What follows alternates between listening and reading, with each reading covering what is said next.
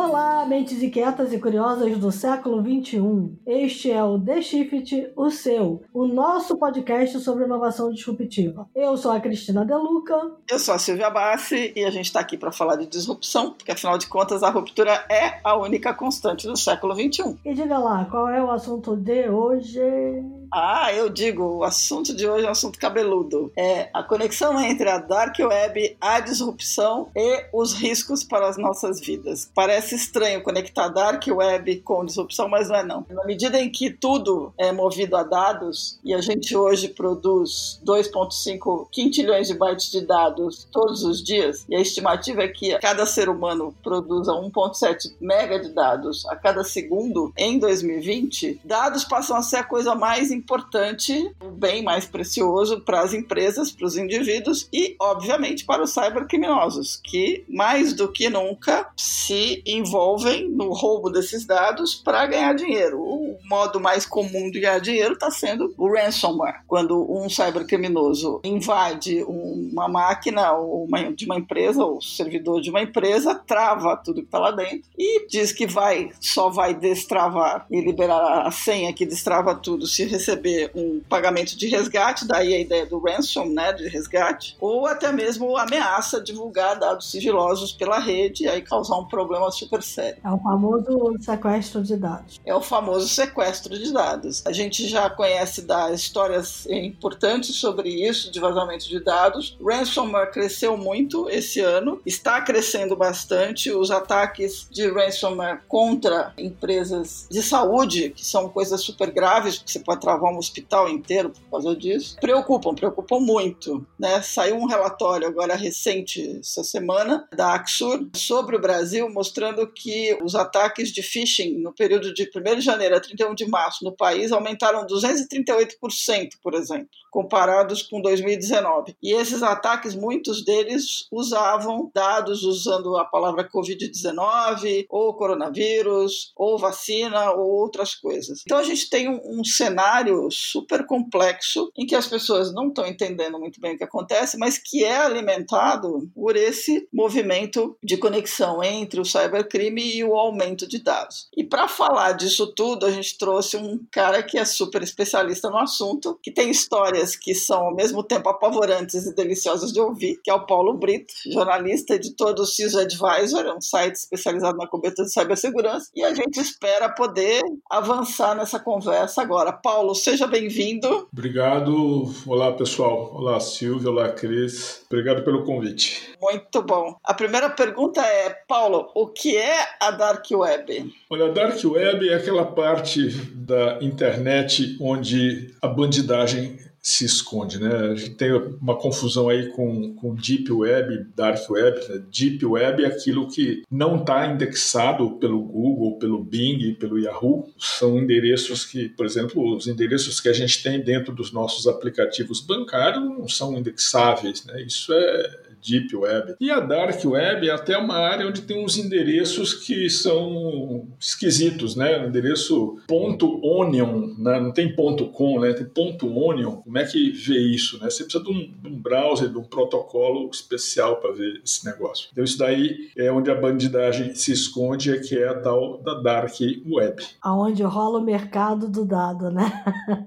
o dado roubado tá lá. É a roubalto do dado. Exato. Eu conheci a Dark Web Web aí em 2013, ela era uma coisa assim esquisita, mas não, ainda não, não era é, como o perfil que ela tem hoje. Então você achava muita droga, muito endereço de droga, muito comércio de material ilegal, até passaporte falso, moeda falsa, isso tudo tinha. Agora, nos fóruns onde estão os bandidos, tem também amostras de dados. Então tem amostra de dado de gente que foi invadida, empresas que foram foram invadidas. Essas amostras são, em geral, a prova de que eles têm dados de alguém. Uhum. Na Europa, uma comprovação disso daí é, uma, é um constrangimento, uma forçação contra a vítima. Porque lá na Europa, como as multas de GDPR podem ser muito altas, as empresas morrem de medo de ter sido vazadas ou expostas. Então, o bandido que já conseguiu o dado de uma empresa põe lá uma amostra e diz assim: olha, se você não me pagar um tanto, eu exponho os seus dados aqui. E aí, em tese, a empresa vai gastar muito mais pagando a multa dela para governos lá na União Europeia. E não são só grandes empresas, né? Porque no ano passado teve um relatório da Federação de Pequenas Empresas lá do Reino Unido que mostrou que quase 10 mil ataques cibernéticos por dia tentando pegar dados dessas pequenas empresas justamente para usar o GDPR como moeda de troca, né? Ou você me paga, eu exponho teus dados, você paga a multa do GDPR. Exato. Eu fiz uma entrevista faz três ou quatro semanas com um especialista daqui e ele diz o seguinte: falou, olha, tem bandido que já invadiu, já tem os dados e está aguardando a entrada em vigor da LGPD, nossa, para poder fazer a, a chantagem. É. Ou seja, o cara está engordando o cofrinho, é isso?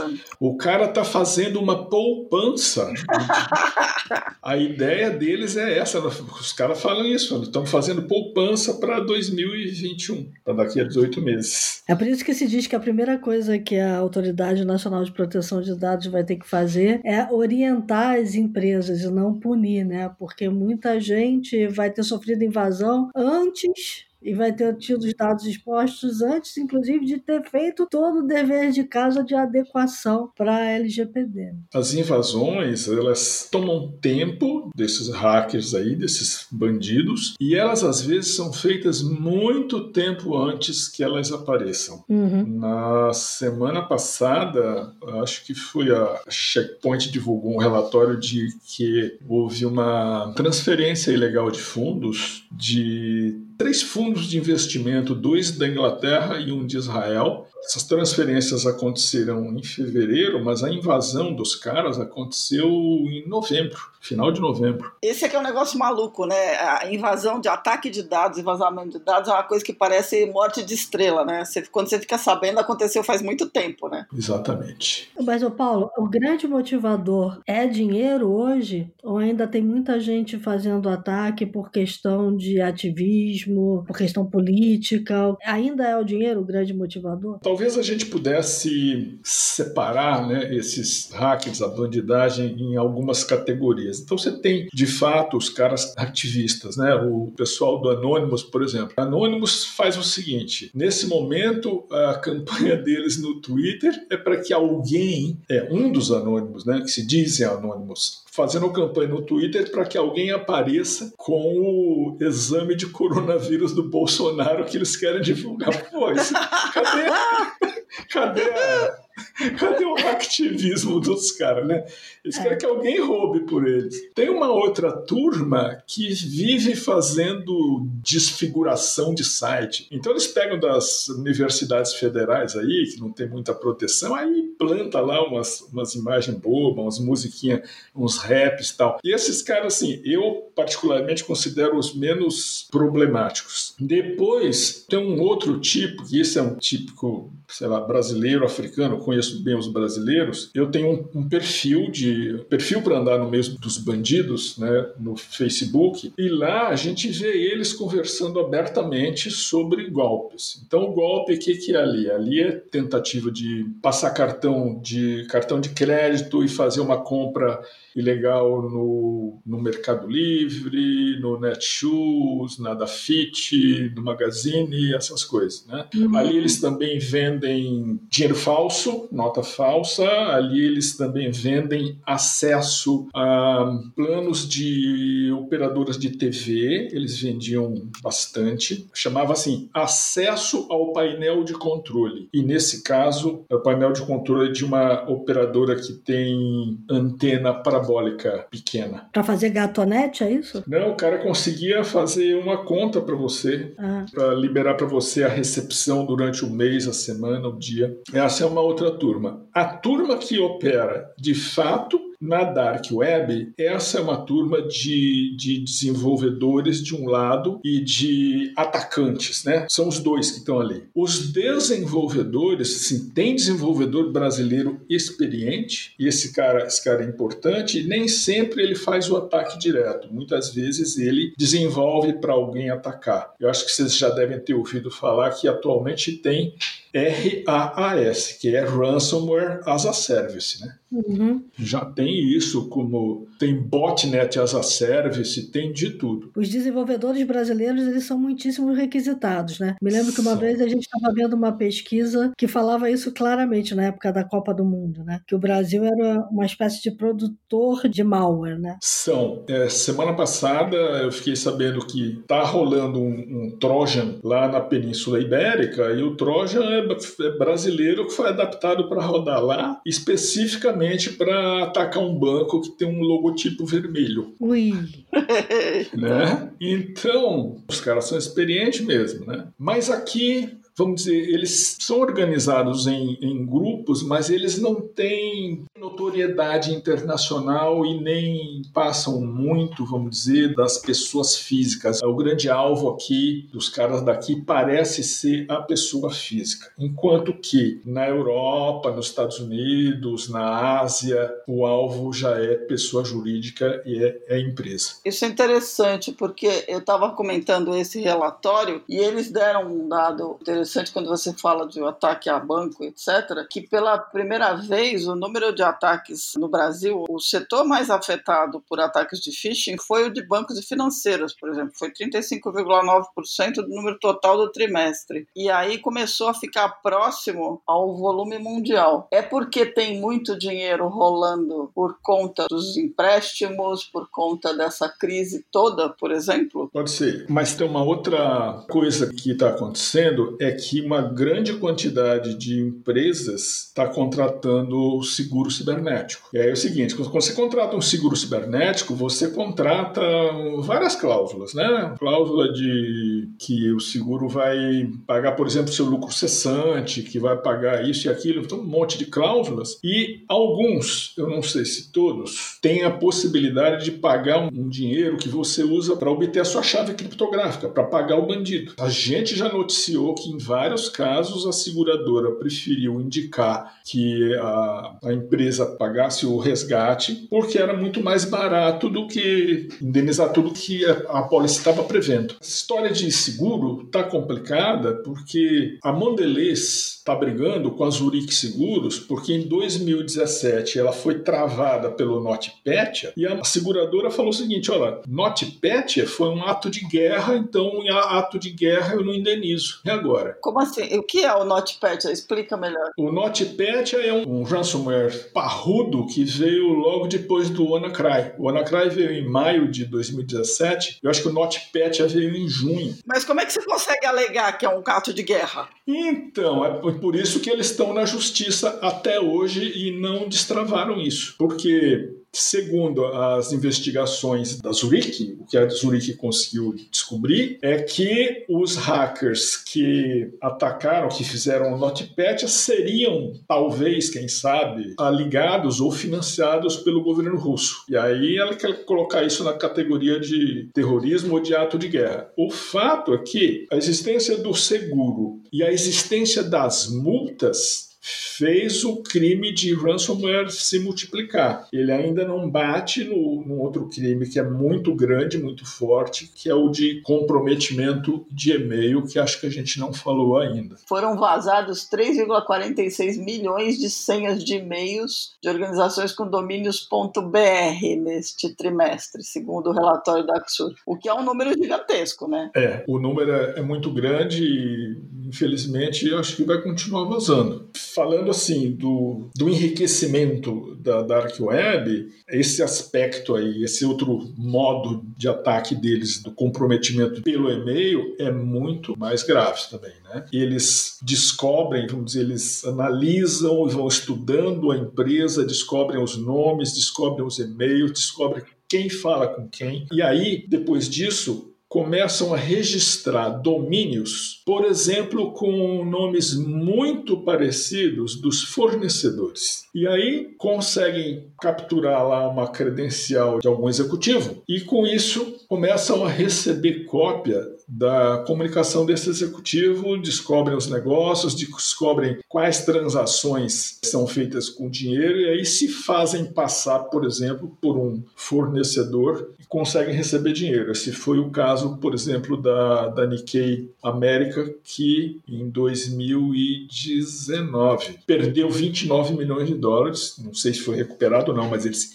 fizeram a transferência para uma conta de alguém em Hong Kong de 29 milhões de dólares tese estavam comprando uma empresa. Isso aconteceu também com uma, uma empresa austríaca chamada FAC. Isso foi em 2016. Eles transferiram 42 milhões de euros também para uma conta em Hong Kong, porque foi capturado, os bandidos capturaram a correspondência de uma gerente financeira em Bruxelas, da filial de Bruxelas, e descobriram também qual era o e-mail do, do CEO da empresa e um dia mandaram para a moça de Bruxelas, em nome do CEO, um pedido de transferência desse valor, dizendo que eles tinham comprado, adquirido uma outra empresa e que o dinheiro fosse enviado e ela enviou. Eita, que beleza. Essa é uma das coisas mais comuns. A identidade falsa assumida por um cybercriminoso que tende a mandar um e-mail aí para alguém da empresa e, e roubar ou dinheiro ou pegar senha ou seja o que for. Quais os outros tipos? Já teve caso de fake do tipo alguém entrar numa call se fazendo passar por algum executivo e tirar dinheiro, por exemplo? Não tenho notícia de que alguém tenha feito isso. Que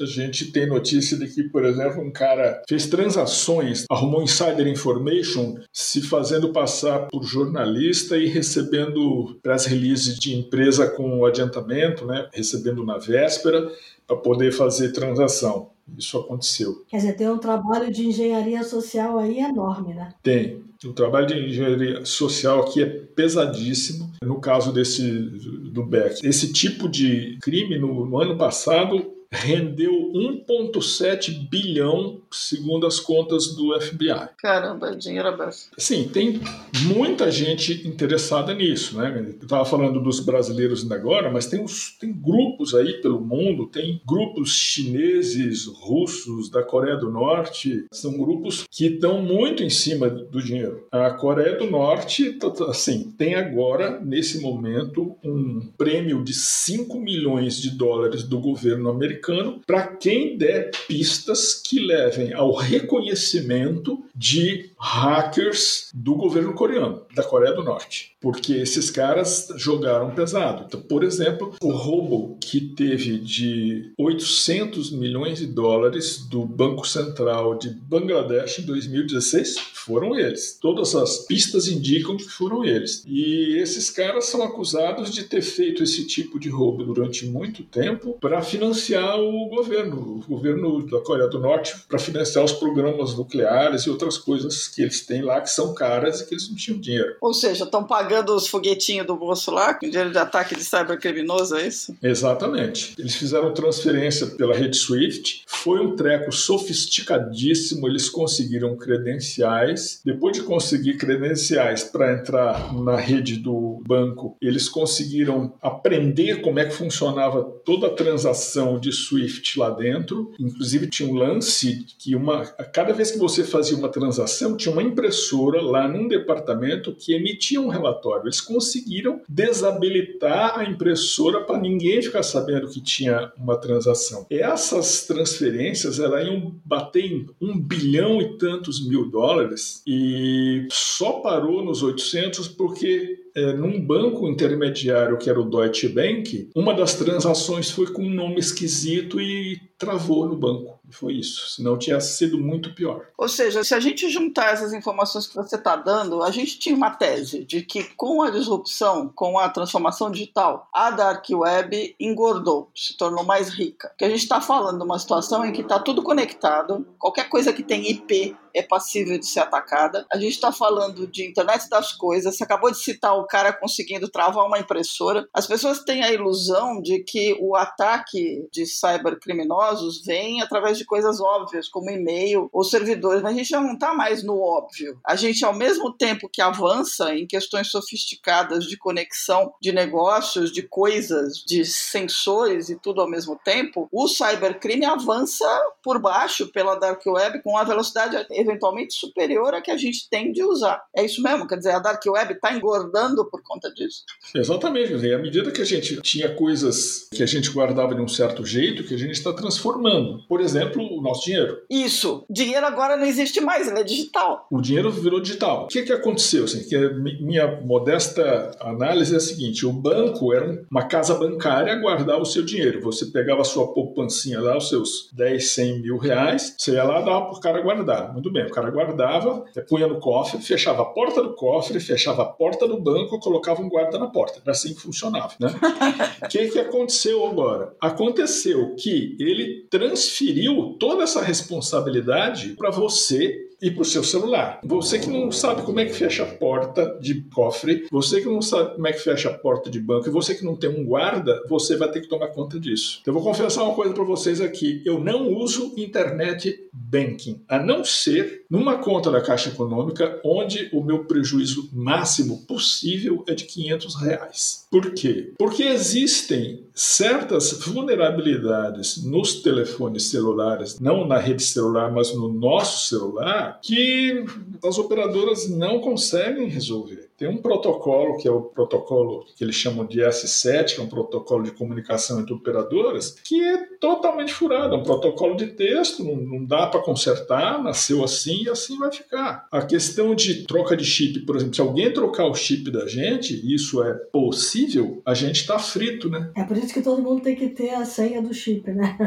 Tem que ter a senha do chip, mas se o cara troca o seu chip, se assim, se alguém é numa loja de uma operadora com acesso acesso lá no terminal, ele pega um chip e grava como se fosse dele, com o seu número, e ele rouba, rouba o número da gente, e aí a gente está frito. Agora, tem, tem uma mistura entre a vulnerabilidade tecnológica, que é isso que você está falando, e a vulnerabilidade humana, ou seja, o ser humano também está mal educado com relação a se proteger dessas coisas? Tá, muito. A gente, especialmente agora, o que está acontecendo nesse momento? As pessoas têm medo, receio, curiosidade. E exatamente por medo, receio e curiosidade, elas têm a tendência de se aproximar daquilo tudo que represente essas coisas. Isso vem pelos e-mails, vem pelos mensagens em grupo de WhatsApp e as pessoas saem clicando e pondo o dedinho nos links ali e é isso que compromete o dispositivo delas e aí com o dispositivo comprometido elas se tornam vulneráveis. É uhum. É isso que acontece. É a tal da chamada engenharia social. É a engenharia social. Aí entra a engenharia social. Então tem engenharia social por exemplo, está acontecendo agora. Você está navegando num site, ou você clicou num desses links, e aí aparece de repente uma tela linda da Microsoft dizendo faça aqui a atualização do Windows e mais um quadradinho vermelho porque o seu Windows está precisando de uma atualização, e aí o cara vai e clica naquilo, né? É o golpe do suporte. Tá. O golpe do suporte também está rolando adoidado agora. Tudo engenharia social especialmente agora em que está todo mundo em casa trabalhando, essa ansiedade por se manter funcionando, o golpe do suporte aumenta. Aumenta, tem muito, tem muito. Foram, no ano passado, 13 mil queixas para o FBI de golpe de suporte. O cara faz isso, aí manda você clicar aqui ou ali, e aí o que, que acontece? O cara toma, invade sua máquina, toma credencial, põe sua máquina para ficar fazendo mineração de criptomoeda. A criptomoeda é um grande,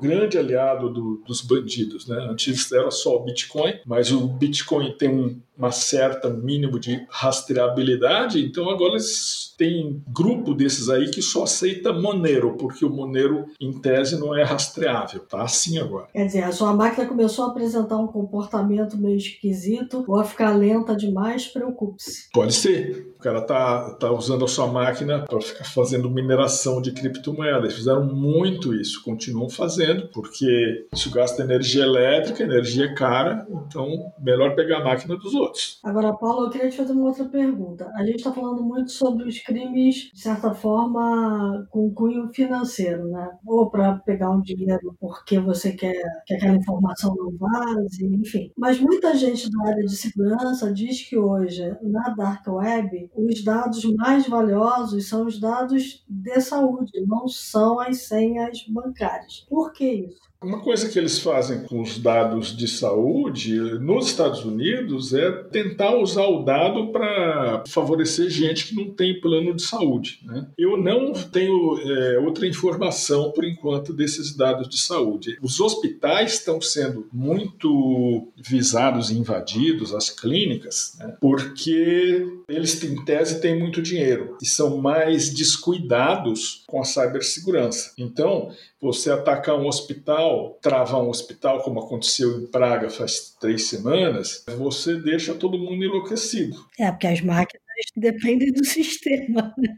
Exatamente. Nem cheguei na parte das máquinas. Isso travou lá, acho que só o sistema administrativo do hospital mas já basta, né? Uhum. O pessoal de saúde está menos preparado, vamos dizer, a área que está por último. É, eu já ouvi dizer que o lugar mais inseguro que existe é a sala de espera de hospital, né? Que a gente usa aquela rede que está lá aberta e aquilo ali é a festa. Olha, São Paulo, cidade de São Paulo, tem várias histórias dessa. Isso já aconteceu em vários hospitais. Aconteceu no hospital onde teve internada a mãe do meu cunhado Antero Greco. O que acontece é que o cara entrava lá, conseguia pela rede, pelo Wi-Fi, entrava na rede do hospital, conseguia acesso na lista de pacientes da UTI, lista de pacientes de qualquer lugar, pegava um telefone e dali ligava para a família e dizia: Olha, tá, a pessoa está precisando do exame tal, então você tem que fazer um depósito de um valor X a família deposita. É, isso é muito comum mesmo. É, na época, eu, eu entrevistei um cara que disse que fazia essas invasões e ele ele fala assim: ela só tem um hospital que a gente não consegue invadir, que é o hospital dos israelitas. Certo. Esses são papas em cibersegurança. Os caras são bons. Os caras são bons. São bons. Vamos combinar que é uma nação que sabe lidar muito bem com cibersegurança. Ah, sabe, sabe. Se bem que tem uns que saem meio do eixo, né? Agora tem o Facebook que está brigando com uma firma de lá que está sendo acusada de umas coisas esquisitas. Toda vez que eu falo do Facebook, eu me lembro do Mark Zuckerberg usando a mesma senha para todas as redes sociais dele. Né? Então, e depois foi lá hackeado, não foi lá a continha dele? É, é tem jeito. Até o dia que ele precisou tampar a, a câmera, né? É. Mas, enfim, numa, num resumo, o crime está aumentando, o, o, lucro do crime está aumentando e, pelo menos no ransomware aqui, é, o crime compensa. O crime está compensando para os caras. No back, no business é meio compromise também, é muito dinheiro que eles estão conseguindo. É, nem sempre a gente consegue saber o que, que aconteceu depois, se os caras foram pegos, se não foram. Às vezes aparece uma notícia dizendo que foi pego e recuperou se algum dinheiro, né? mas o total é, inicial dos golpes é bastante alto. Agora, existem grandes grupos, a gente estava falando de alguns, eu estava contando uma história interessante que tinha acabado de aparecer, que um grupo resolveu liberar todas as suas senhas. Como é que está distribuído essa organização? De, existem grandes grupos famosos? Existem, existem. Cada é, empresa que pesquisa esses grupos dá um nome, né? mas a gente ouve falar, a gente lê e conversa com os caras do Ocidente. Então a gente vai falar aqui do Ocidente, tá certo? E especialmente os europeus e os americanos é, registraram aí uns, mais ou menos uns 20 grupos. Então, assim, chutando aqui, são dois da Coreia do Norte e mais uns, uns oito da China e uns oito da Rússia, é o que eles dizem. Tem um do Vietnã também. Agora, o que a gente pode ter certeza é de que do lado de cá, ou seja, os americanos, eles também estão atacando. Eles estão atacando o Irã, eles estão atacando a Rússia, estão atacando a China, com certeza. Nem sempre, ou talvez não seja para fazer ransomware em cima das empresas da Rússia ou da China, mas eles têm poder de resposta. É, às vezes é poder de resposta, às vezes também é para fazer investigação, né? Também. Então, eles têm, têm bastante gente. E Nós, assim, eu falei pouco, no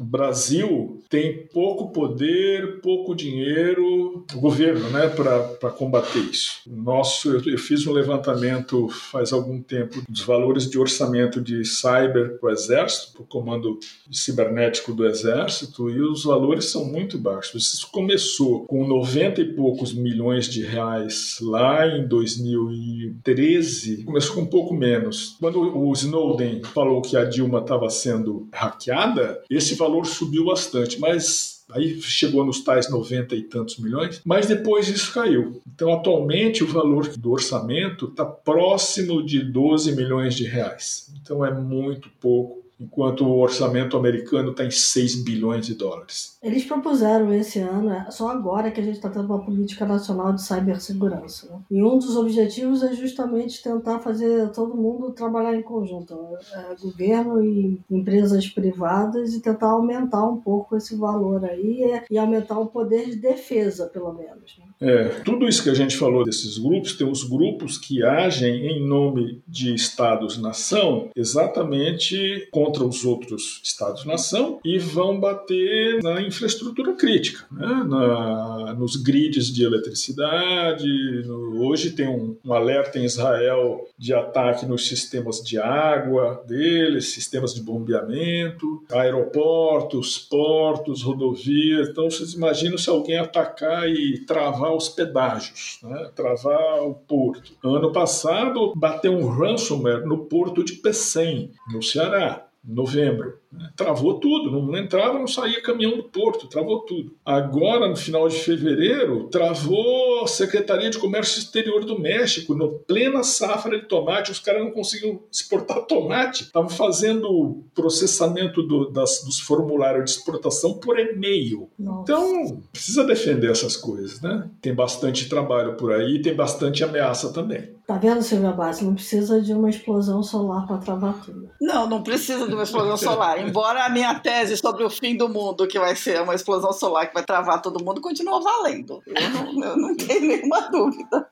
estamos todos absolutamente conectados. Agora, Paulo, é, vamos lá. A gente pode chegar à conclusão de que não temos mais segurança anyway? É isso? A gente tem segurança. A gente não pode facilitar, né? E também a gente não pode pisar em coisas muito desconhecidas. Tipo assim, ah, puxa, eu sou ligadão em tudo que é eletrônico, aí tudo que é eletrônico eu compro. Ah, precisa ter um pouco de critério porque pode não ser seguro. Né? Então, tem gente que agora tem uma casa totalmente conectada. Ah, puxa vida, não, não, sei se é uma boa, e eu não tenho a minha. Eu, por exemplo, não uso mais o sistema operacional da Microsoft há muitos anos. Segurança, por aí. Então, a questão do banco, depois de tanto ler, de, de entender, eu cheguei à conclusão de que os bancos não conseguem fazer uma proteção de 100%, mesmo que eu não seja bobo. Uhum. Então, por isso, isso eu decidi não usar mais o, o aplicativo bancário, por exemplo, na conta que é mais crítica para mim, eu não, não, uso. Eu vou no banco, eu pago o boleto, né, eu vou lá no caixa, então é assim que eu faço. Mas não, assim, não está tudo perdido, é assim que nós vamos viver mas a gente tem que tomar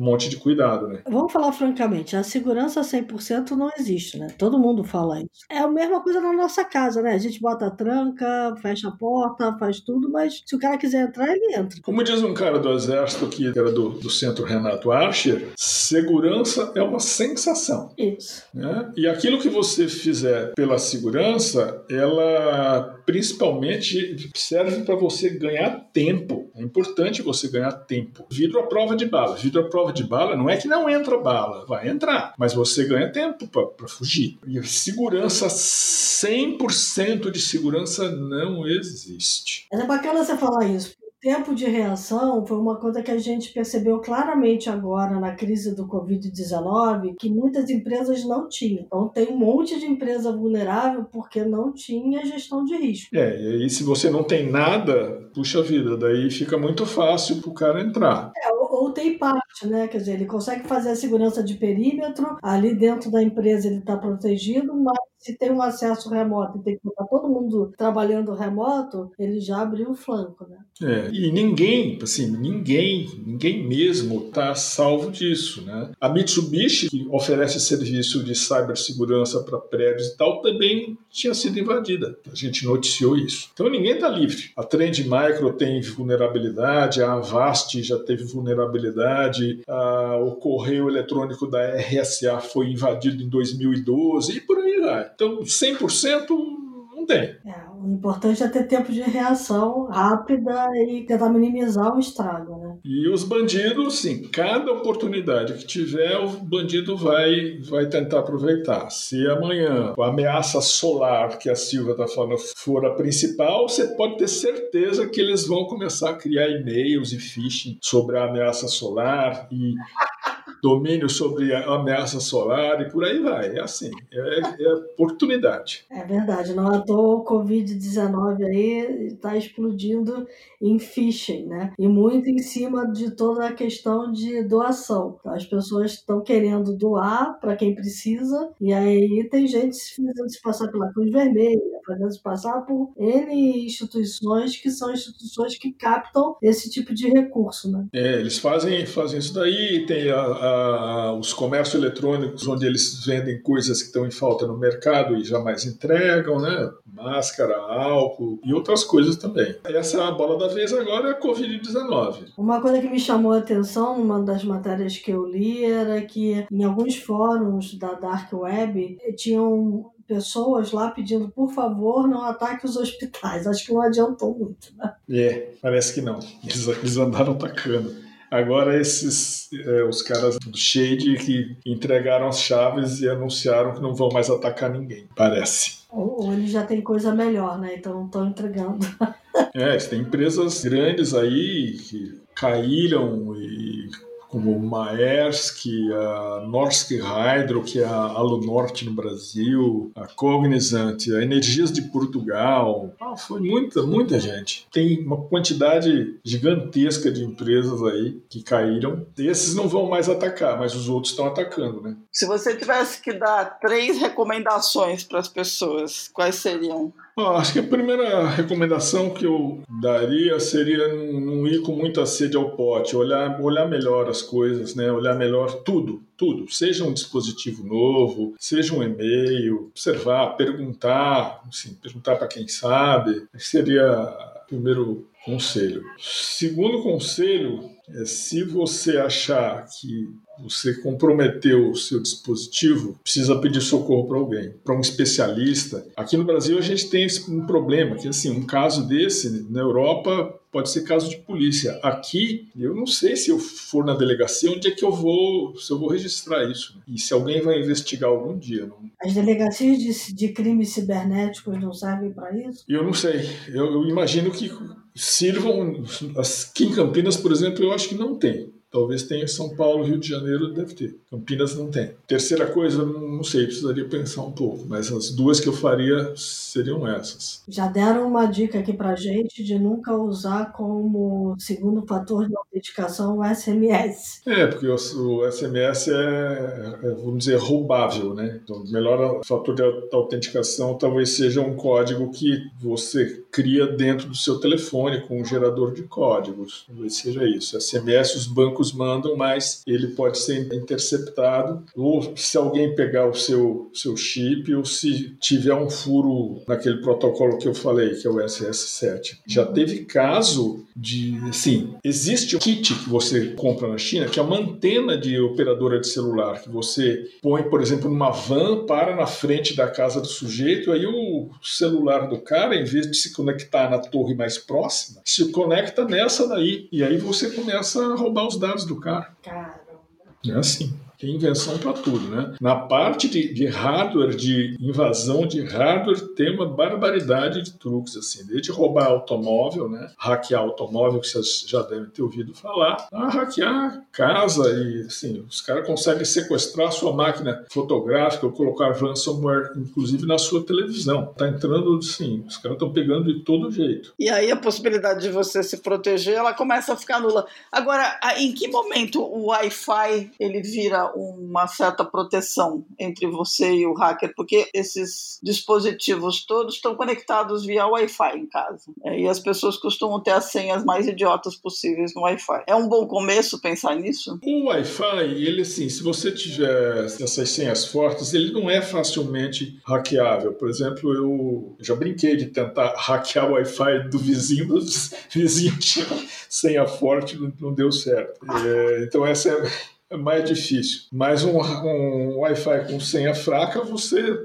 hackeia. Agora tem um outro perigo que tem, é o cara ter um, um, um Wi-Fi e fazer você acreditar que aquele Wi-Fi é confiável. Isso acontece muito em, em aeroporto. O cara liga um Wi-Fi com o nome de Wi-Fi aeroporto e um monte de gente entra ali. Pega o seu, seu celular, seu iPhone, liga no aeroporto com um nome desse, você vai ver que vai entrar um monte de gente. É por isso que a, a principal dica dica é, em Wi-Fi público, não entrar em nada que seja muito sensível, né? Não, você não, não pode, não é, não é bom não. Então, o Wi-Fi de, de Starbucks, de aeroporto, essas coisas não é bom não. Então, é o último caso. Não acesse a empresa, não faça transação bancária. Não, não, Se de jeito nenhum. Social, troque a senha. Exato. Temos um programa? Temos um programa. Muito bom. Vamos para os insights, então? Vamos para os insights.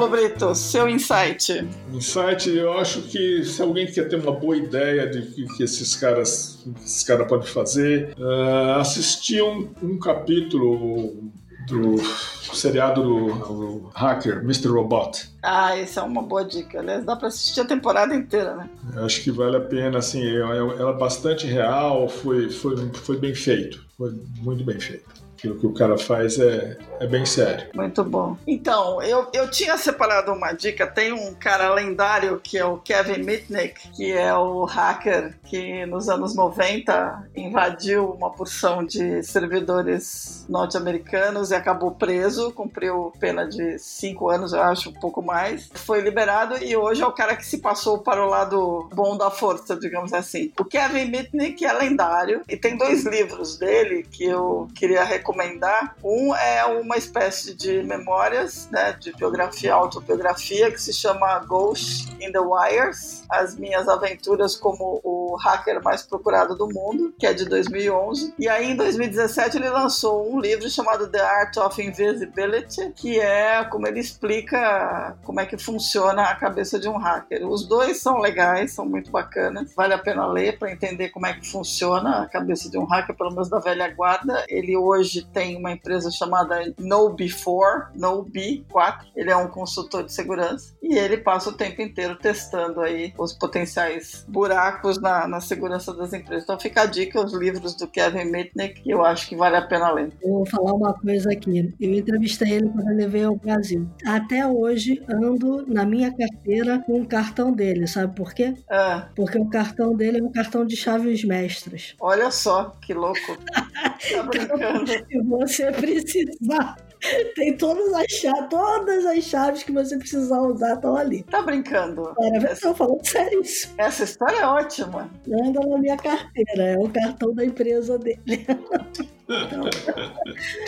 Ai, ai. Vamos lá, já que a gente falou muito de Deep Dark Web, eu vou dar um livro que é de 2017, chama Deep e Dark Web, a internet que você conhece é apenas a ponta do iceberg, que é da Bárbara Calderon. Acho legal porque muitos dos conceitos que a gente falou ali estão bem representados, principalmente em função de todo o case do Julian Assange e do Wikileaks, né? E de como os ativistas anônimos que a gente falou aqui atuaram nessa época. Então acho que vale a pena dar uma lida para entender tudo isso aí que a gente tocou superficialmente. Muito bom.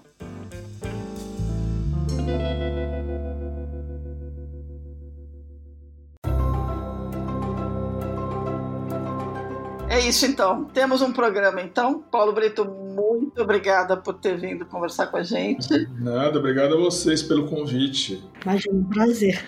Meio apavorante, mas um prazer.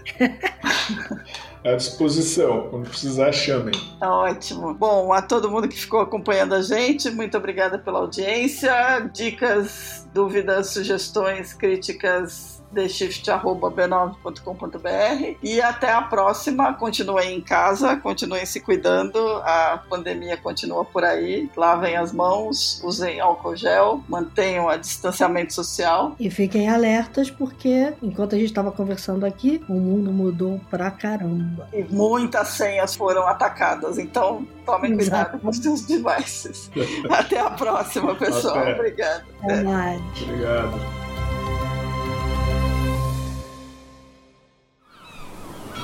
Este podcast foi editado pela Maremoto.